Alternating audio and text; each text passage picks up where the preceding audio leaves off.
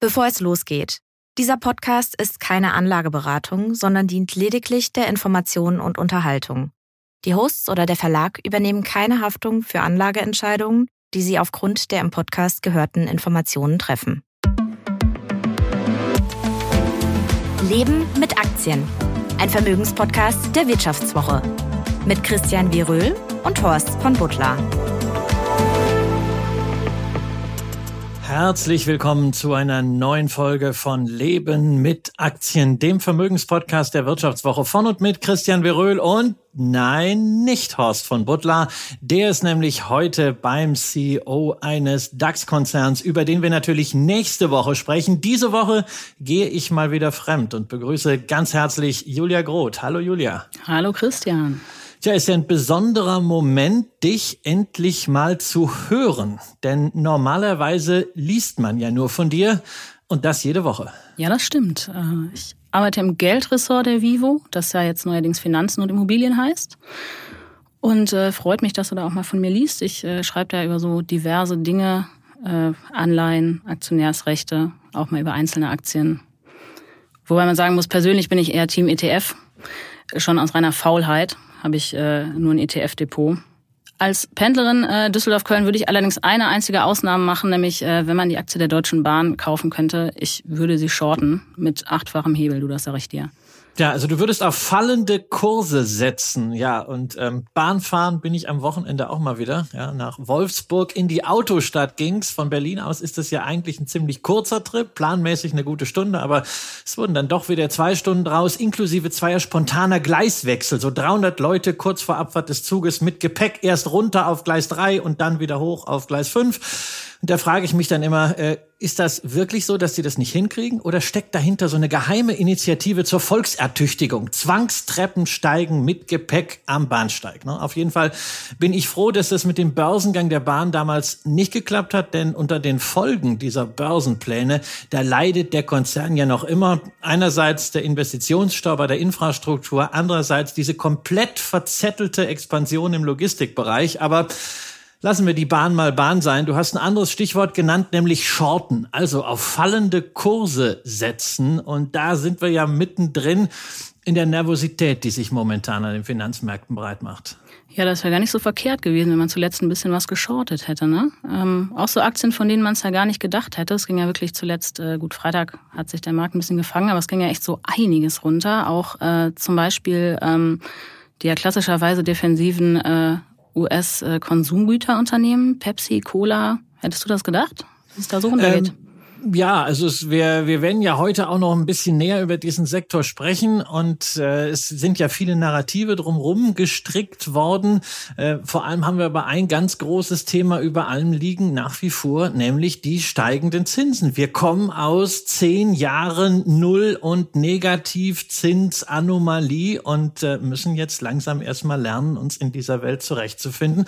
Und das ist mit Volatilität verbunden. Aber nichtsdestotrotz wollen wir über diese Konsumgüteraktien sprechen. Außerdem schauen wir auf ein Thema, was du gerade mal schon en passant erwähnt hast, nämlich Aktionärsrechte. Wir gucken auf rote Flaggen, also Warnsignale bei deutschen Unternehmen und zwar nicht irgendwie Robert Habeck und verfehlte Standortpolitik, sondern merkwürdiges Geschäftsgebaren oder auf Englisch Bad Governance, wie Großaktionäre Firmen ausplündern und Kleinaktionäre entrechten. Und dann gucken wir nochmal über den großen Teich in die USA, wo es eben nicht nur teure Aktien gibt, wie du mit deinen Kollegen diese Woche mit einem spannenden Screening für, tja, Hidden Champions und Aktien abseits des Mainstreams bewiesen hast.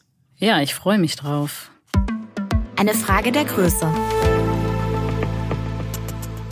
Ja, wir hatten es eben schon erwähnt, die Defensivklassiker laufen dieses Jahr nicht. Gesundheit nur so plus minus null und beim Essen sieht's noch schlechter aus. Nestle hält sich so halbwegs, aber bei den US-Werten gibt's schon einen ziemlichen Abverkauf. Kellogg, General Mills, Smucker, Campbell, alles seit Jahresanfang 20, 30 Prozent im Minus.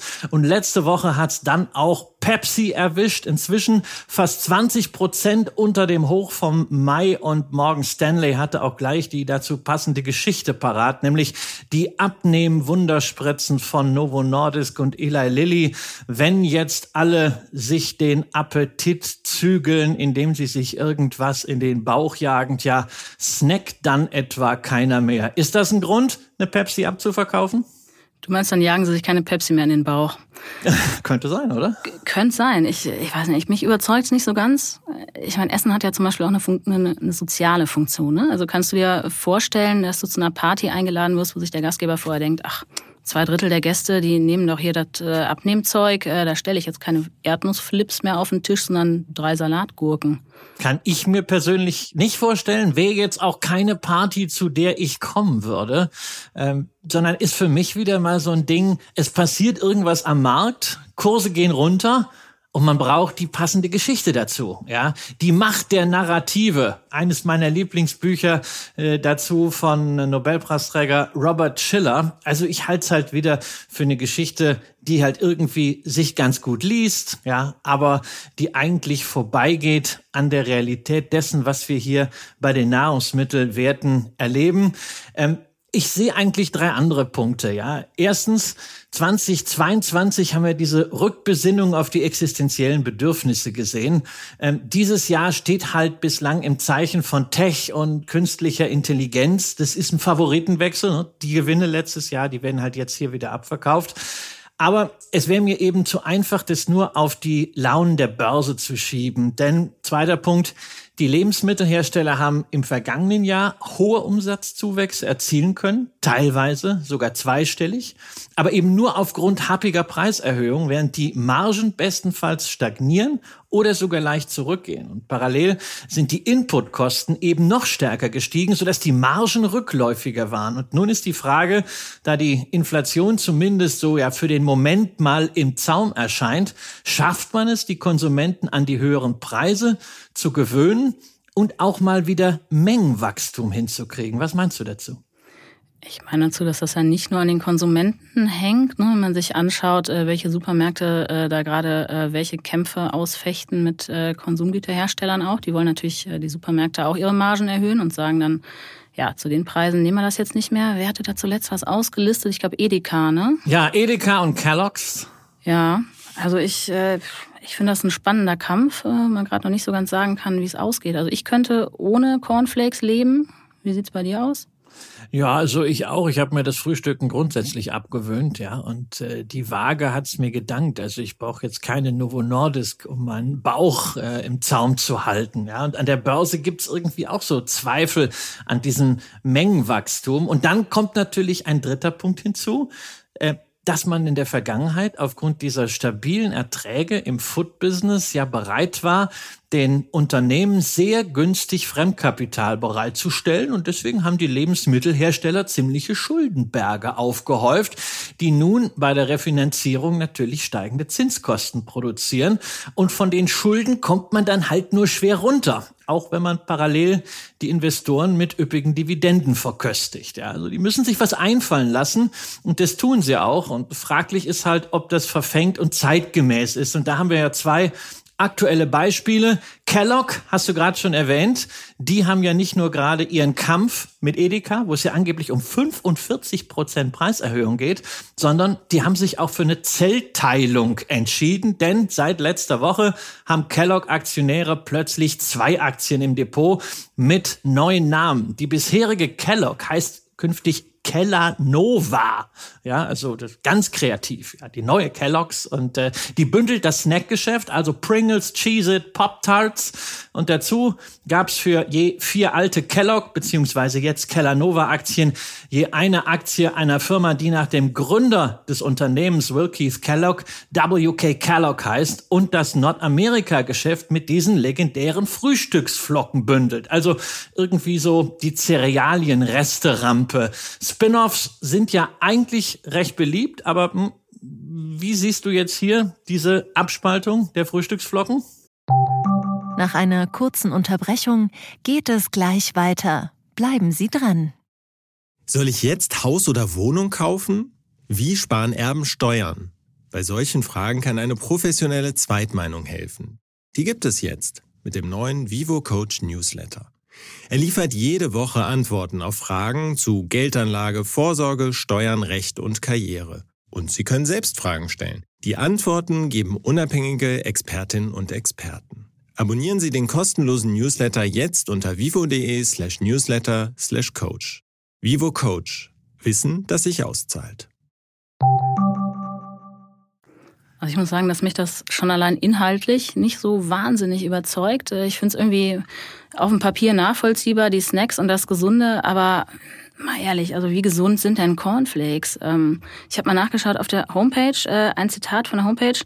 Mais ist die Hauptzutat von insgesamt nur vier Zutaten. Das klingt so richtig rein und gesund, ne? aber die anderen drei Zutaten sind Gerstenmalz, Zucker und Salz. Das hat jetzt schon, finde ich, äh, harte Snack-Vibes. Und umgekehrt muss man ja sagen, also Pringles könnte ich jetzt auch schon morgens, ne? Also ja. Pringles, ab acht gehen, gehen Pringles. Ja, dann müsste man halt noch ein Bier dazu nehmen, ja. Ah, kein Problem. ja, aber klar, also aus der Logik des Kapitalmarkts kann man es verstehen. Ne? Snacks werden an der Börse höher bewertet. Äh, Kellogg KGV lag zuletzt immer so unter 15. Pepsi, auch Mondelez eher mit dem 20-fachen Gewinn bezahlt. Allerdings ist halt die Frage, ob das wirklich ein Snackthema ist oder ob die Börse damit nicht auch, wie gerade bei Nestlé, die Größe honoriert. Ja, oder Pepsi, 90 Milliarden Dollar Umsatz, die Hälfte davon mit Snacks. Mondelez 35 Milliarden Dollar. Ähm, Kellogg kommt äh, schon vor dem Spin-off nur auf 16 Milliarden insgesamt. Davon sind jetzt auch noch knapp drei Flöten gegangen. Und Umsatz heißt eben nicht nur schiere Größe, sondern auch Skaleneffekte in der Produktion und Marktmacht im Handel. Und das gibt man ja jetzt hier quasi ein bisschen aus der Hand, weshalb ich irgendwie der Meinung bin, die Synergien zwischen den Bereichen sind eigentlich zu hoch für eine Spaltung. Und ich fände es ja natürlich spannend, wenn jetzt dann Kellanova die Snacks-Sparte von General Mills noch übernimmt und WK Kellogg die Cerealiensparte von General Mills übernimmt, also die Cheerios zum Beispiel. Aber die Frage ist, ob das realistisch ist, diese Übernahmefantasie. Es war ja dann auch wieder eine Frage der Finanzierung. Ne? Du hattest ja schon die höheren Zinsen angesprochen. Ist das jetzt äh, ein gutes Umfeld, äh, um, um solche Zukäufe zu wagen? Ja, also für große M&A-Deals mit den Finanzierungen, das wird vielleicht kritisch, wobei einer versucht's jetzt ja gerade. Da sind wir jetzt bei JM Smucker. Die gehen den umgekehrten Weg von Kellogg und werden in der Tat größer. Smucker kennen ja heutzutage hier nur die Erdnussbutter-Fans. Isst du Erdnussbutter? Ähm, ich würde sagen nein, aber da ich neulich darüber getwittert habe, dass ich meinen Sohn aufgefordert habe, doch ein paar Obstsorten zu nennen und er antwortete spontan Erdnussbutter, würde mir das, glaube ich, keiner abnehmen. Also ja. Okay, also äh, äh, die Jif Erdnussbutter von Smacker gibt's auch hier im Rewe. Außer Brotaufstrichen haben die allerdings auch noch Kaffee und Tierfutter im Programm. Also eine ziemlich breite Palette für eine Firma mit knapp acht Milliarden Dollar Umsatz. Und jetzt wird die Palette noch breiter, denn man übernimmt für 5,6 Milliarden Dollar den bislang ebenfalls börsennotierten Süßwarenhersteller Hostess. Ja, US-Touristen kennen vielleicht diese klebsüßen süßen Twinkies äh, äh, ja, ähm, diese Kuchenröllchen mit Marshmallow-Füllung, ja, das geht also direkt auf die Hüften so kurz vor der Kasse noch mal eben ein paar Kalorien nachladen. 5,6 Milliarden geben die aus. Stolzer Preis für 1,4 Milliarden Dollar Umsatz. Das ist immerhin das 17-fache der Erträge, die man für dieses Jahr prognostiziert, das Dreifache dessen, was das Unternehmen vor fünf Jahren gekostet hat. Und da ist es eben kein Wunder, dass Aktionäre Reis ausnehmen. Bei Smacker sehen wir eine Aktie, die vom Hoch bei 160 Dollar rund ein Viertel jetzt verloren hat. Auch hier eben das Thema Schulden. Die haben jetzt schon drei Milliarden Verbindlichkeiten auf dem Buch. Und nach Abschluss der Transaktion werden das 8,6 Milliarden Dollar sein bei 10 Milliarden Umsatz. Das heißt also selbst planmäßig das viereinhalbfache des operativen Ertrags. Und das ist, wir hatten es hier vor einigen Wochen beim Thema Nettoverschuldung, das ist schon eine klare Red Flag, auch wenn eine solche Transaktion strategisch Sinn macht. Ja, wobei ich finde, das ist auch ein bisschen eine Gratwanderung. Ne? Also du hast schon gesagt, äh, breit aufgestellt, eine Frage der Größe, aber irgendwann wird es ja auch ein bisschen beliebig. Also wie breit ist zu breit?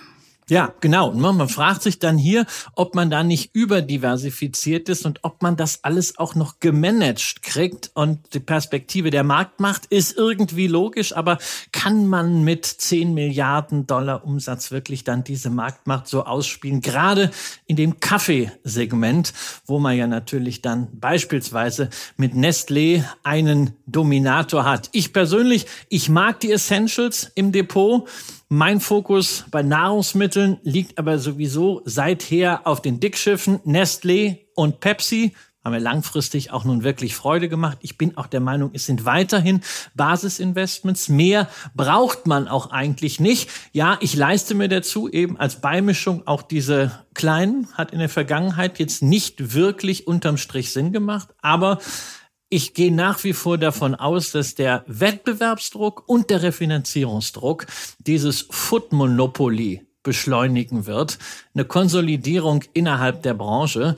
Und da wird es Chancen geben, aber das macht nur Sinn, wenn man eine starke Basis hat. Ja, für Anleger macht es natürlich auch Sinn, dann, äh, wenn man eine, einen starken Fokus auf Dividenden hat, oder? Das ist ja jetzt eigentlich eine ganz gute Chance, da zu einem etwas niedrigen Preis genau. hinzusteigen. Das ist das, was ich bei einer Pepsi sehe letztendlich. Ein äh, Dividendenaristokraten, der seine Dividenden ja auch verdient. Natürlich, der mehr Geld ausgeben muss, höhere Investitionen hat als jetzt eine Coca-Cola, die sich ja immer weiter zurückziehen auf das quasi Franchise-Gebergeschäft, Asset Light, wie das so heißt. Aber eine Pepsi hat halt ein schönes, breites Portfolio mit Getränken und mit Snacks und Novo Nordisk hin, Eli Lilly her. Ich gehe fest davon aus, auch 2035, wenn ja nach Morgan Stanley angeblich schon 25 Millionen Amerikaner sich schlank spritzen, werden wir irgendwas snacken. Und genau solche Konzerne wie Pepsi zeigen ja, dass Unternehmen in der Lage sind, sich an veränderte Konsumgewohnheiten anzupassen. Bester Werbemove für Pepsi wäre natürlich, wenn Buffett zum Hundertsten auf Pepsi umsteigen würde. Das wäre wahrscheinlich dann der Moment, wo Coca-Cola sich im Kurs halbiert. Wahrscheinlich. Red Flag und damit nach Deutschland, wo wir uns ja vor zwei Wochen am Börsengang von Schott Pharma abgearbeitet hatten. Immerhin, die Aktie ist stark in den Markt gestartet. Ausgabepreis 27 Euro, aktuell bei 31 Euro, rund 15 Prozent im Plus in der schwierigen Börsenphase. Aber das strukturelle Thema bleibt natürlich. Wegen der Rechtsform haben Aktionäre hier nichts zu sagen. Der Anker- und Großaktionär, die Karl Zeiss Stiftung, kann durchregieren. Die AG und Co. KGAA. Immerhin, man wusste es bei Schott von Anfang an. Aber, Julia, wir erleben gerade einen anderen Fall, wo ein Unternehmen, das bereits als AG an der Börse notiert ist, sich überlegt hat, och, wir könnten ja eigentlich umfirmieren in diese neue Rechtsform der KGAA und damit den Einfluss der externen Aktionäre zurückdrängen, sodass die Familie plötzlich durchregieren kann.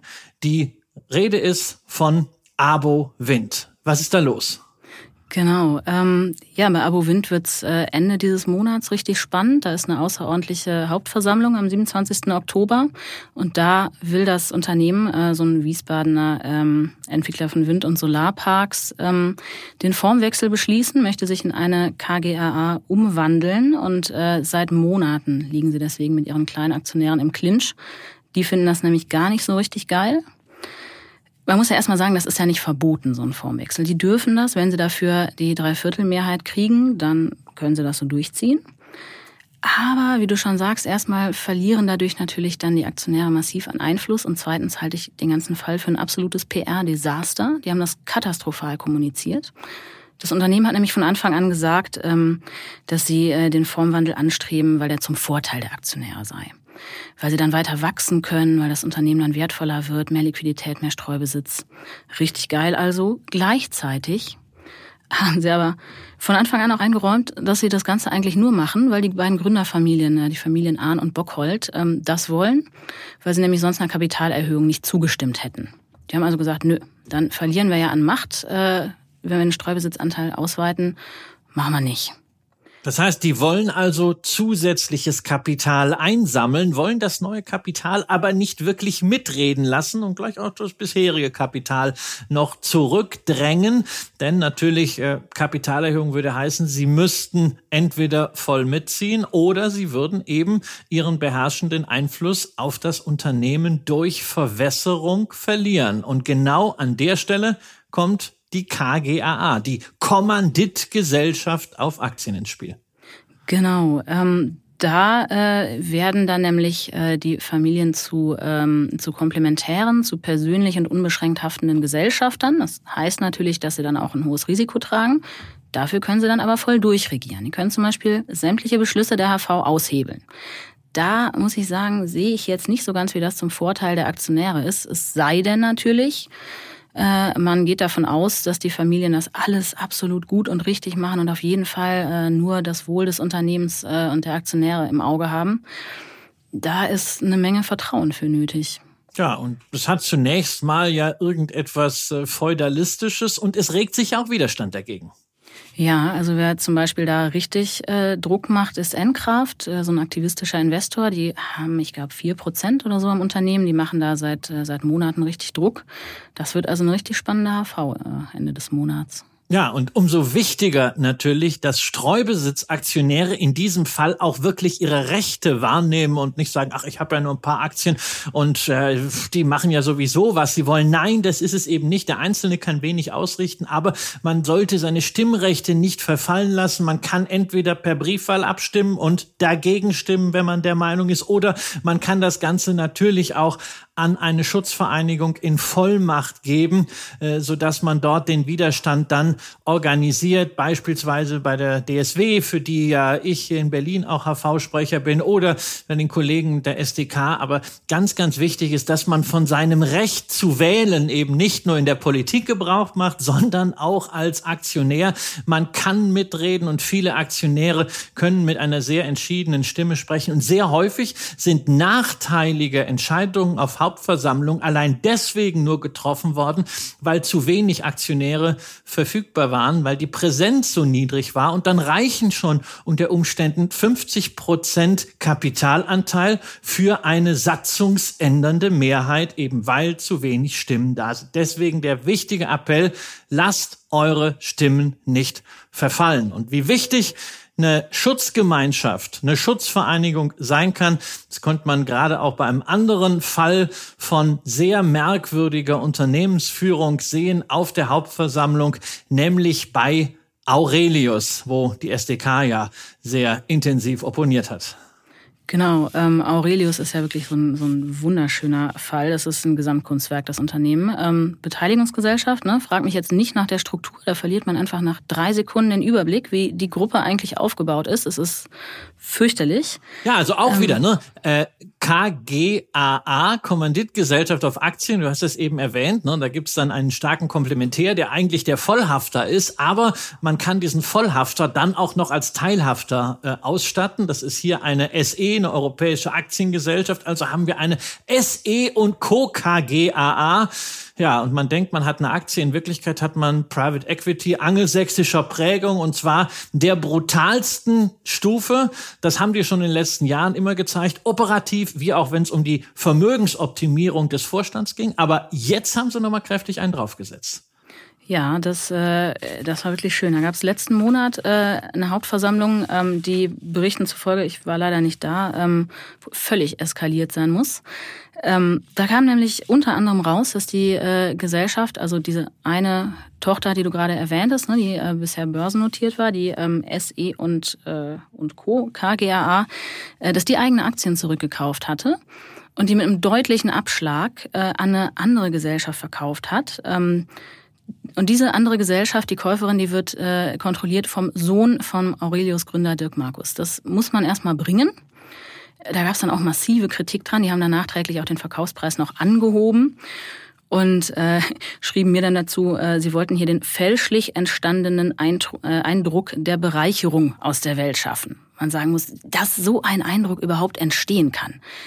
Das ist ja auch schon äh, ein völliges Desaster. Das muss man erstmal hinkriegen. Der Eindruck kann ja nur entstehen, wenn das Unternehmen etwas zu 16 kauft und dann zu 13 an den äh, Sohn des Gründers und Spiritus Rector äh, durchreicht. Ja, und das ist natürlich so ein Fall von absoluter Bad Governance, wobei wir bei Aurelius ja ohnehin schon Warnsignale gesehen haben. Die Gesellschaft war ja nie wirklich richtig börsennotiert im Sinne des Börsengesetzes, denn immer nur im schwach regulierten Freiverkehr gehandelt und selbst daraus haben sie sich ja so klammheimlich verkrümelt.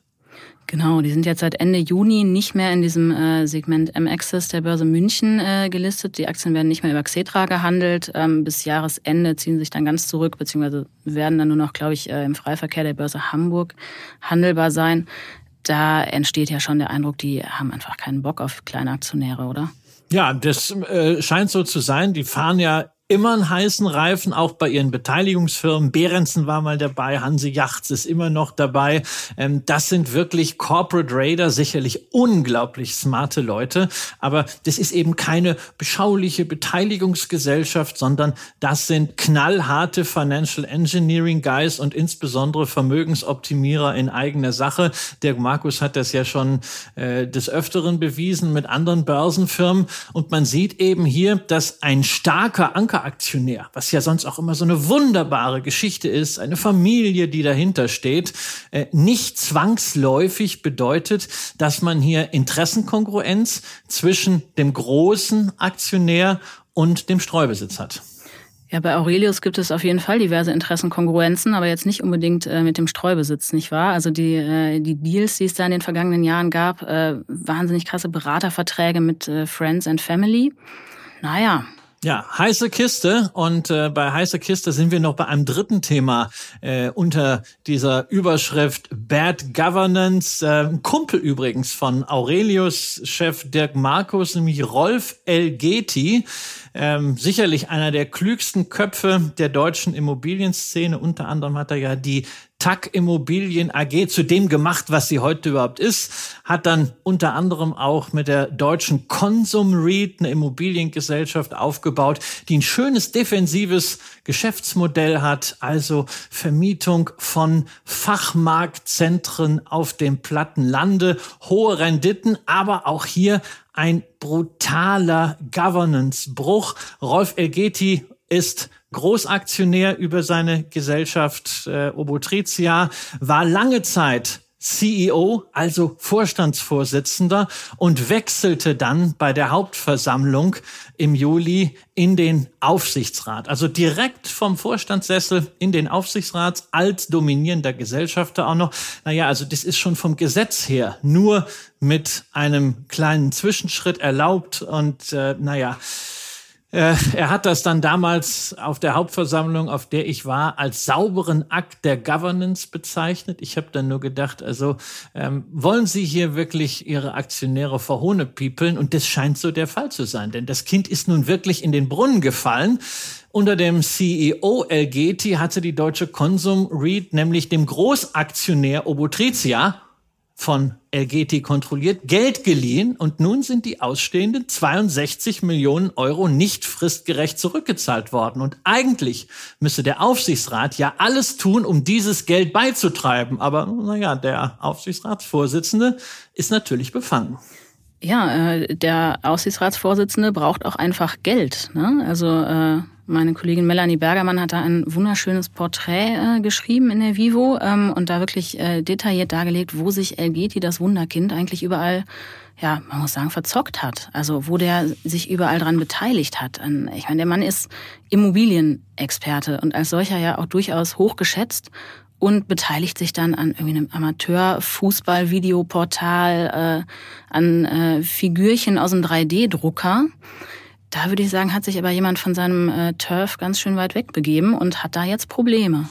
Schuster, bleib bei deinen Leisten, kann man dazu nur sagen. Deswegen, also Ankeraktionäre sind natürlich grundsätzlich was Feines. Und äh, wenn dann eine Familie dahinter steht oder ein starker Unternehmertyp und das Unternehmen entsprechend nachhaltig weiterentwickelt, ist das großartig. Wir haben viele Positivbeispiele dafür. Sixt etwa oder auch Henkel, gegen die man viel Negatives sagen kann, aber sicherlich nicht, dass die Familie in irgendeiner Form des Unternehmen ausplündern würde. Aber wir haben eben nicht nur solche Positivbeispiele, sondern auch solche Negativthemen, wie wir sie jetzt an drei Unternehmen mal festgemacht haben. Da bleiben eigentlich für Anleger zwei wesentliche Konsequenzen. Erstens, nicht die Stimmen verlottern lassen, sondern vom Stimmrecht auf den Hauptversammlungen Gebrauch machen. Und zweitens, gerade bei kleinen Unternehmen in den Geschäftsbericht gucken. Und zwar nicht nur auf die erste Seite, wo dann Umsatz und Ertrag und vielleicht auch noch adjustiertes EBDA stehen, alles, womit man sich so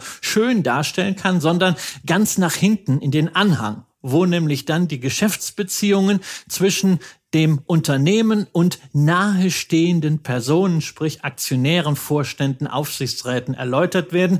Und da gibt's eine ganz einfache Regel. Je länger dieser Absatz ist, umso größer ist das Risiko, dass hier gegen den Streubesitz gearbeitet wird. Wobei man sagen muss, bei Aurelius, äh, gut, da gab es nun wirklich genug äh, rote Flaggen und, äh, und genug solcher Deals. Ähm, aber dieser seltsame Aktiendeal mit dem Sohn von Dirk Markus, da hat das Unternehmen gesagt, das äh, sei keine nahestehende Person im Sinne der Marktmissbrauchsverordnung. Also man kann auch mal was an seine Kinder äh, günstig verkaufen, die sind nicht unbedingt nahestehend. Weiß man, was man von einem solchen Unternehmen zu halten hat. Spätestens dann. Nach einer kurzen Unterbrechung geht es gleich weiter. Bleiben Sie dran. ChatGPT und andere Technologien verändern unsere Arbeitswelt rasant. Bei der Veranstaltung Work in Progress diskutieren wir in der Handelsblatt Media Group die Zukunft des Arbeitsmarktes, HR-Trends, KI, mentale Gesundheit und neue Leadership-Perspektiven. Sei am 13. und 14. Juni in Düsseldorf oder virtuell dabei und melde dich jetzt an unter work-progress.de. Hidden Champions Tja, zum Abschluss gehen wir nochmal zurück in die USA, wo ja viel über die hohen Bewertungen lamentiert wird im S&P 500. Das Kursgewinnverhältnis liest sich an sich wenn man jetzt mal in den neuen JP Morgan Guide to the Markets schaut, eigentlich gar nicht so dramatisch. Aktuell geben die das mit 17,8 an. Der historische Durchschnitt ist 16,5. Aber die zehn größten Aktien, die sind deutlich über ihrem historischen Durchschnitt in der Bewertung. Ist immer die Frage, was hält man jetzt von solchen Index-KGVs? Ich finde immer, das ist so eine grobe Orientierung, aber es ist sicherlich kein Timing-Signal. Und wenn man gerade auf die einzelnen Aktien schaut, dann sollte man natürlich das einzelne Unternehmen auch analysieren und nicht jetzt irgendwie mit Durchschnittswerten arbeiten. Genau einzelne Unternehmen anzuschauen, das habt ihr gemacht in der Wirtschaftswoche. Deine Kollegen und du, ihr habt jetzt ein Screening aufgesetzt, um ja quasi eine alte Kaufmannsregel auch mal auf die USA anzuwenden, nämlich der Gewinn liegt im Einkauf. Ihr wolltet günstige Aktien finden, auch in den USA, gerne abseits des Mainstreams und führen uns doch mal durch, was habt ihr da bei diesem Screening gemacht? Genau, wir haben uns natürlich, liegt nahe, nicht den S&P 500 äh, dann angeschaut, sondern den Nebenwerte-Index Russell 2000, haben da ähm, nach günstigen Unternehmen erstmal gesucht, ähm, sind da jetzt nicht nach KGV gegangen, sondern äh, nach KBV, nach Kurs-Buchwert-Verhältnis. Ähm, haben gesagt, das soll maximal bei zwei liegen. Das heißt, ähm, die Unternehmen sollten an der Börse mit äh, höchstens dem Doppelten dessen bewertet werden, was sie äh, so an liquidierbaren Vermögenswerten in ihren Büchern haben, also Maschinen, Anlagen und so weiter. Ähm, natürlich sollten die jetzt nicht nur billig sein, ne, weil billiger Schrott ist halt immer noch Schrott.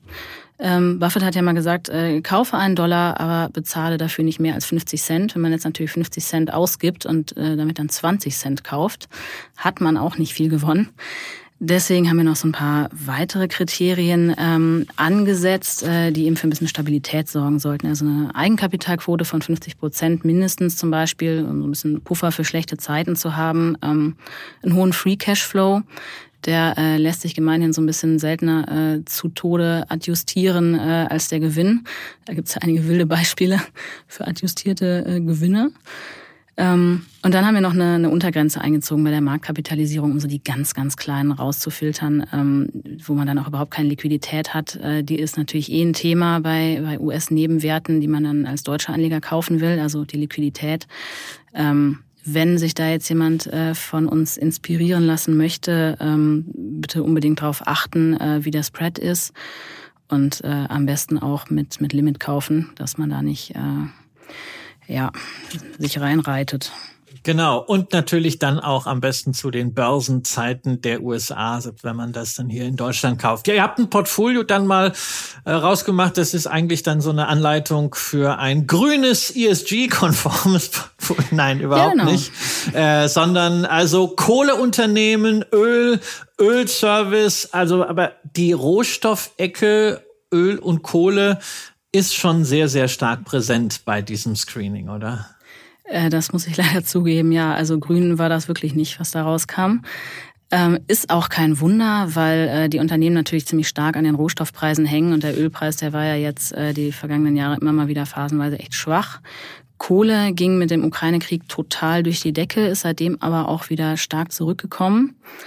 Ähm, deswegen waren aber eben so viele Öl- und Ölservice- und Kohleunternehmen eben bei den günstigsten, haben gleichzeitig aber dann eben auch oft eine sehr gute Kapitalausstattung. Ähm, die haben sich ja deutlich effizienter auch aufgestellt als in früheren Zyklen. Die haben diese Krise gerade rund um die Corona-Zeit genutzt. Wir hatten hier ja äh, vor einigen Wochen auch über ExxonMobil ausführlich gesprochen. Jetzt gehen wir aber doch mal rein in so ein paar Titel. Da habt ihr unter anderem einen rausgescreent, der eine, nun ja, sagen wir mal, sehr bewegte Vergangenheit hat, äh, nämlich äh, vor einigen Jahren sogar schon mal Insolvenz angemeldet hatte. Peabody Energy. Genau, die äh, waren quasi schon mal pleite. Die haben sich 2016 nach äh, Chapter 11, Kapitel 11 der US-Insolvenzordnung äh, restrukturiert. Das heißt, dass sie da eigentlich das, äh, den Betrieb aufrechterhalten durften, dass sie erstmal Ruhe hatten vor ihren Gläubigern, sich dann in Ruhe sanieren konnten. Für Aktionäre ist Chapter 11 nicht ganz so geil, ähm, weil die dann in der Regel äh, einfach äh, alles verlieren. Aber da wollen wir jetzt über die alten Geschichten wollen wir nicht reden. Jetzt äh, hat das Unternehmen nämlich wirklich super Zahlen. Eigenkapitalquote 60 Prozent, äh, Free Cashflow Rendite, das ist äh, der freie Kapitalfluss in Bezug zum Börsenwert gesetzt, von fast 32 Prozent. Das ist enorm hoch. Also die haben Kohle ohne Ende, wenn ich das so sagen darf, fünf Euro in die Wortschweinkasse. Ja, das liegt natürlich daran, dass sie in den letzten Jahren, als der Kohlepreis so durch die Decke ging, ähm, dass sie da wirklich, darf ich, darf ich nochmal, dass sie Kohle gescheffelt haben nochmal fünf Euro äh, ins Wortschwein. Ähm, die sitzen jetzt gerade auf 600 Millionen Euro Netto-Liquidität, also umgerechnet in Euro. Äh, das finde ich jetzt nicht schlecht dafür, äh, dass sie vor sieben Jahren praktisch schon pleite waren. Aber wer da jetzt investiert, der darf natürlich dann auch einfach kein Problem mit Kohle haben. Ne? Ja, haben wir ja nicht. Da ist ja quasi äh, Nein, von, von, von Herrn Habeck die Absolution erteilt worden vom Obergrünen. Ich meine, wir machen so viel mit Kohle hier in Deutschland in jeglicher Beziehung. Insofern, also wer da jetzt noch ein Problem hat, naja, aber ähm, es muss ja nicht unbedingt Kohle sein. Ein spannendes Unternehmen, was ich noch gar nicht kannte, äh, Boise Cascade, wahrscheinlich habe ich es schon wieder falsch ausgesprochen, auch ein Rohstoffunternehmen, aber nicht Kohle, nicht Öl, sondern ein nachwachsender Rohstoff, tatsächlich ein Holzunternehmen habt ihr rausgescreent. Genau, das tauchte auch auf nach unserem äh, Screening. Das äh, ist ein Unternehmen, das Holzbaustoffe herstellt, also Sperrholz, äh, Holzbalken, Bauholz. In den USA wird ja ähm, wahnsinnig viel mit Holz gebaut. Und da wird auch gerade trotz der gestiegenen Zinsen noch weiter gebaut, also ein bisschen anders als in Deutschland. Ähm, vielleicht sollten wir auch einfach ein bisschen mehr Sperrholz verwenden, um unsere Neubauziele zu erreichen. Könnte klappen.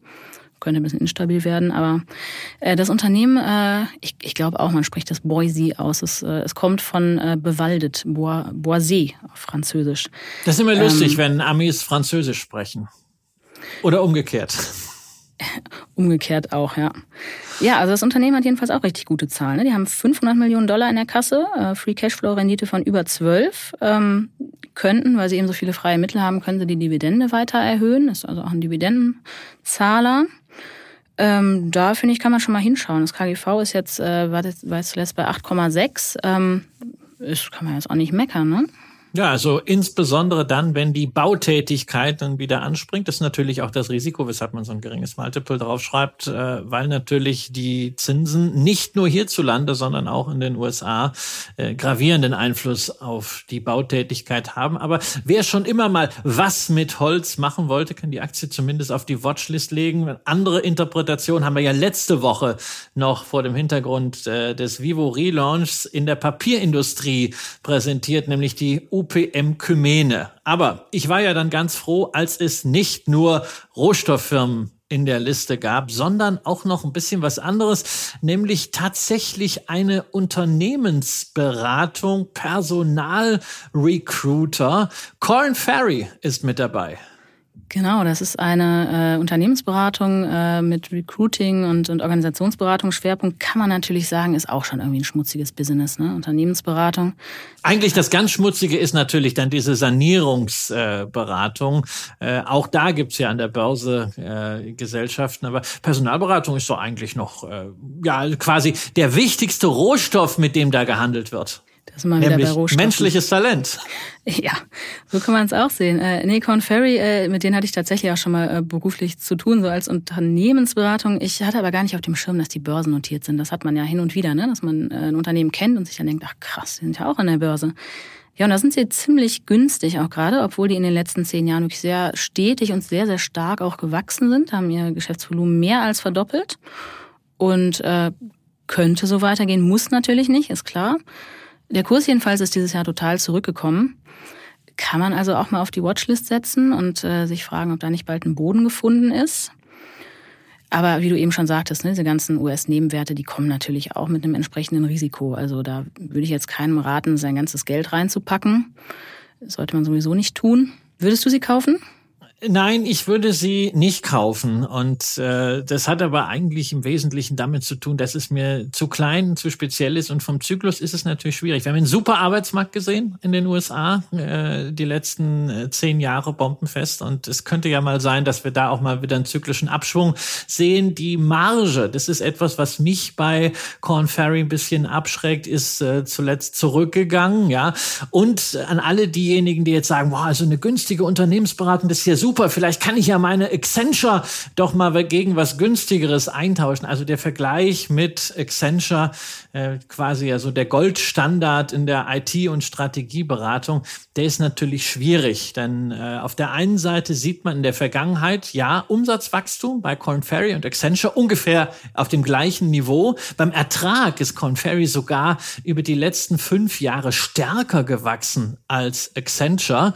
Aber es ist halt schon ein Unterschied von der Positionierung und dann auch ein Größenunterschied. Wir reden über 66 versus gerade mal 2,7 Milliarden Dollar Umsatz und wir reden über 200 Milliarden versus 2,5 Milliarden beim Börsenwert. Und also wenn ich in einen äh, Small Cap, und das ist es de facto, reingehe, dann muss ich irgendwie näheren Zugang zum Unternehmen haben. Also äh, da fühle ich mich dann doch wohler, wenn es dann hier entweder in Deutschland ist und ich zum Beispiel auf die HV gehen kann, vielleicht dort sogar äh, selber reden kann, ich auch einen eigenen Rahmen dafür dann habe oder wenn es halt wirklich in den USA ein Unternehmen ist, äh, wo ich vom Geschäft her ein bisschen mehr Ansatzpunkte habe und anders als du bin ich noch nie von Corn Ferry oder irgendeiner anderen Personalberatung angefragt worden. Angefragt wurde ich auch nicht von denen. Aber äh, man hat ja so über dies und das schon mal geschrieben. Ähm, aber du hast natürlich recht, äh, dass man nicht allein auf die Kennzahlen gucken sollte, sondern eben auch äh, sich ein bisschen das Geschäft anschauen und, äh, und die Aussichten für die Branche. Denn äh, wie neulich äh, auf, auf Twitter jemand schrieb, die ewige Weisheit, ein Idiot mit einem Bloomberg-Terminal bleibt ein Idiot. Was natürlich nicht auf uns zutrifft, wie ich hier betonen möchte. Ja, wir schauen Ja. natürlich auch immer qualitativ drauf, aber einfach nur auf Zahlen schauen reicht leider nicht immer, sonst wäre es so einfach, nicht wahr? Ja, und ich habe nicht einmal ein Bloomberg-Terminal, äh, aber du hast Twitter erwähnt. Das äh, ist wichtig für diejenigen, die dir nach dem Podcast weiter folgen wollen. Nicht nur deine Artikel in der Wirtschaftswoche lesen möchten, sondern bei Twitter gibt's noch was zusätzlich. Äh, Growth MS, ja, kleines äh, Spiel mit dem Namen. Da findet man dich äh, bei Twitter. Julia, war schön, dass du bei uns warst heute.